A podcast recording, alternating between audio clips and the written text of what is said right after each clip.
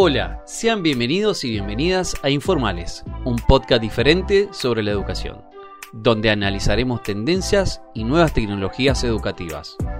Somos Alana Ferreira, docente de la ciudad de Buenos Aires, y Facundo Torres, programador de sistemas en la ciudad de Mendoza, ambos estudiantes de la carrera Tecnología Educativa en la Universidad Tecnológica Nacional, Centro de e-Learning.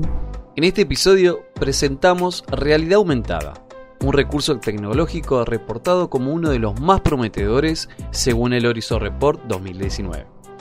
Un estudio realizado por figuras del mundo académico y de reconocimiento mundial que identifica las principales tecnologías de la información y las comunicaciones emergentes, al tiempo que anuncia cuáles de estas se aplicarán al ámbito educativo.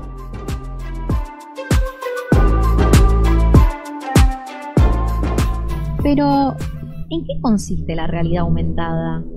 En principio podemos decir que es un modo de interacción donde el tiempo real se superpone información digitalizada a nuestra realidad mediante un dispositivo móvil, o puede ser un smartphone o una tablet. Podemos afirmar entonces que la realidad aumentada se caracteriza por combinar el mundo real y el mundo virtual, ofrecer una interacción en tiempo real, adaptarse al entorno en que se inserta, interactuar con todas las capacidades físicas del entorno en tres dimensiones.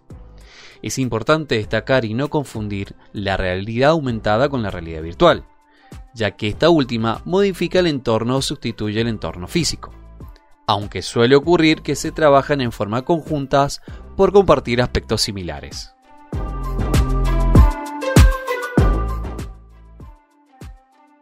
¿Cómo funciona la RA? Para generar realidad aumentada es necesario contar con tres elementos básicos. Un entorno real o físico en donde se proyectará una imagen virtual, un dispositivo móvil que contenga una cámara y una pantalla en donde se verá reflejada la imagen digital o virtual. Por último, un software que al interpretar los datos obtenidos desde la cámara del dispositivo mostrará en la pantalla del usuario la información en forma de texto, imágenes o iconos. Esta tecnología ya se encuentra presente en múltiples ámbitos tales como publicidad, arquitectura, educación, medicina, eventos, ayuda lingüística, ayuda en la conducción automotor, entretenimiento y juegos. Pero, ¿a qué se debe el éxito y por qué cada vez es más elegida como recurso? Podemos aventurarnos en decir que resulta atractiva la idea de sumar una capa digital a la vida real. Pero además, su utilización tiene múltiples ventajas, ya que permite optimizar tiempos en tareas diarias de muchos trabajadores, gestar un nuevo canal de comunicación con los usuarios, demostrar una aplicación a modo de ayuda, por citar algunos ejemplos. Estas fueron algunas de las principales características y ventajas sobre RA. En el próximo episodio continuaremos abordando la realidad aumentada como recurso educativo. No se lo pierdan.